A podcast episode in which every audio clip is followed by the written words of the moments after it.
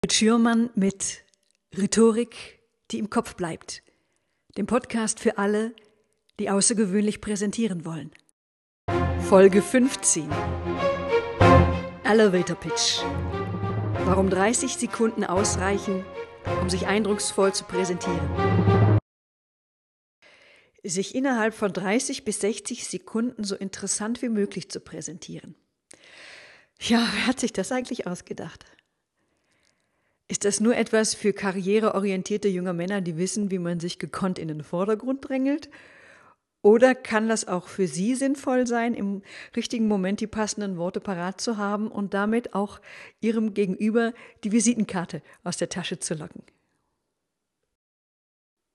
Häufiger als wir denken, stecken wir in der Situation, in der wir einen mehr oder weniger versteckten Elevator Pitch halten müssen.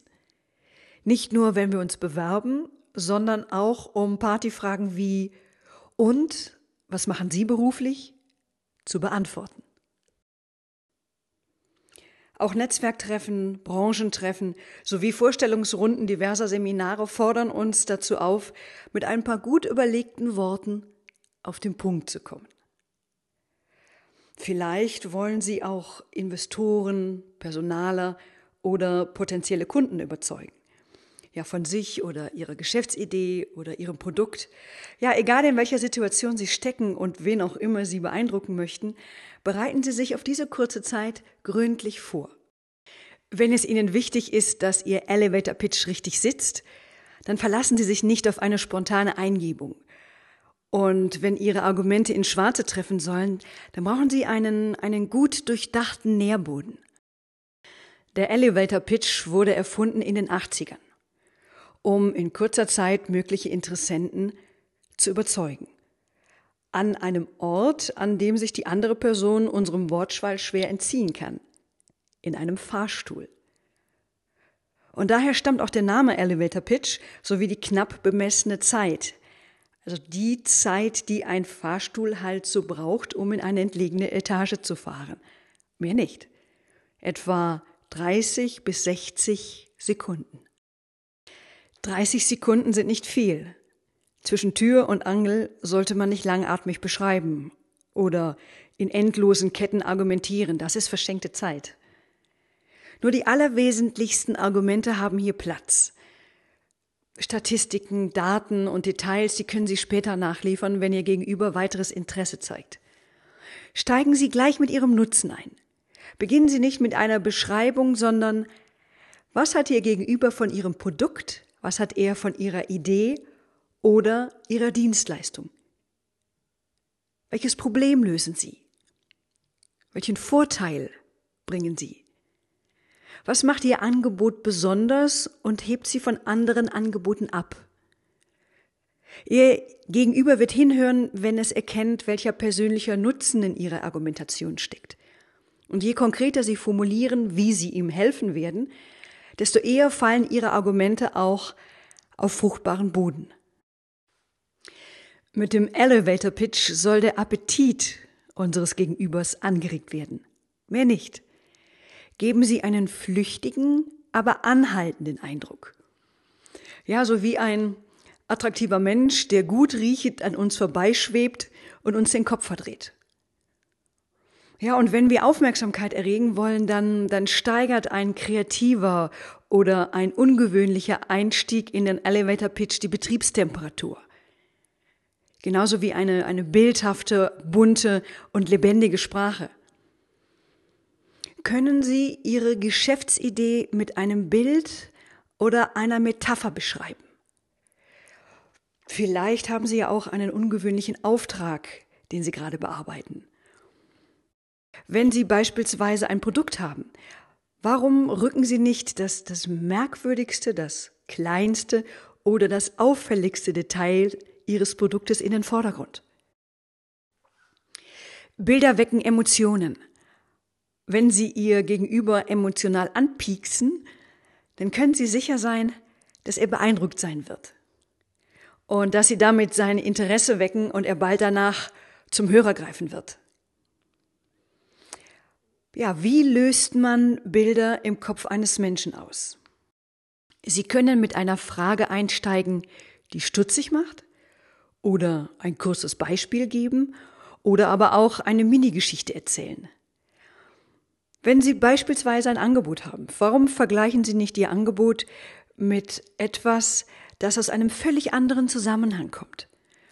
Zum Beispiel, ähm, ob wir in der Kita, ob wir in der Kita Legos zusammenbauen oder ob wir in einem Flugsimulator eine Landung einleiten. In beiden Fällen lernen wir. Eine bildhafte Sprache regt an. Formulieren Sie so einfach wie möglich, mit Worten, die jeder versteht. Eine abwechslungsreiche Sprache ohne viele Fachbegriffe. Und wenn Sie die Themen bildhafte Sprache oder Metapher für sich vertiefen wollen, dann empfehle ich Ihnen nochmal in meine Podcasts, wie Sie zum Retter in der Not werden oder in Warum Metaphern in keiner Präsentation fehlen sollten, reinzuhören. Zuweilen passiert es, dass ein Elevator Pitch ihr gegenüber auf dem falschen Fuß erwischt. Denn auch das kreativste Konstrukt kann mal nach hinten losgehen.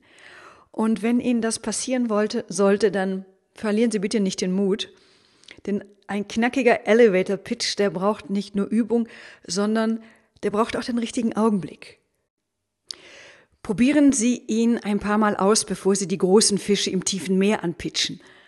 Ihr Elevator Pitch wird garantiert unter die Haut gehen, wenn Sie gekonnt Ihre Kompetenz, Ihre Kreativität und Ihr Gefühl für das richtige Wort zur richtigen Zeit mixen.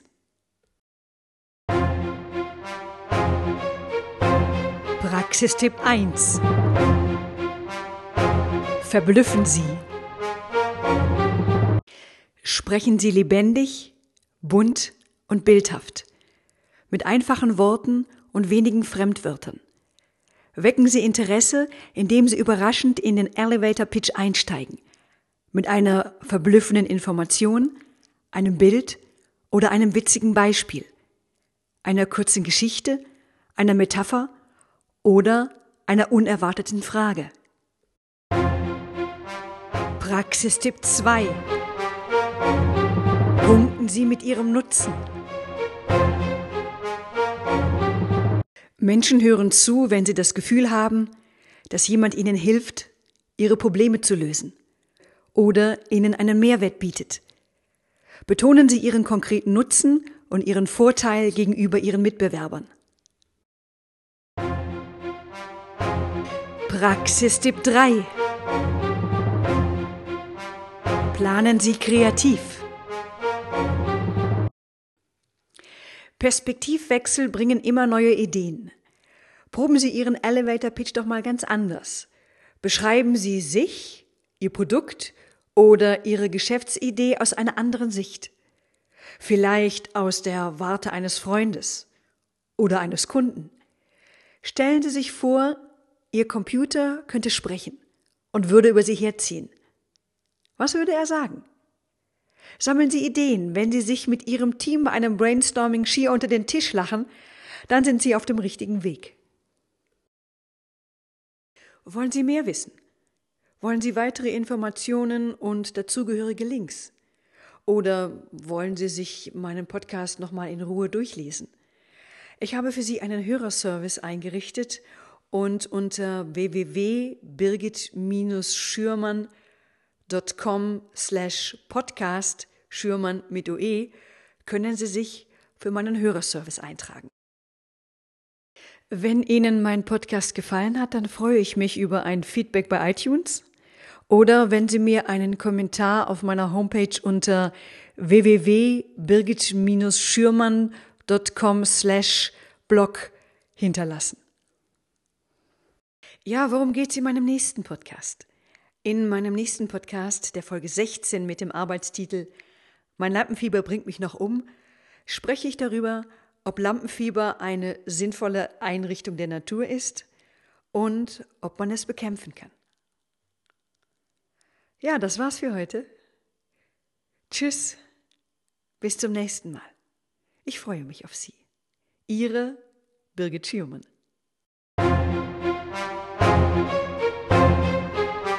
sorry, the number you have dialed is not in service at this time.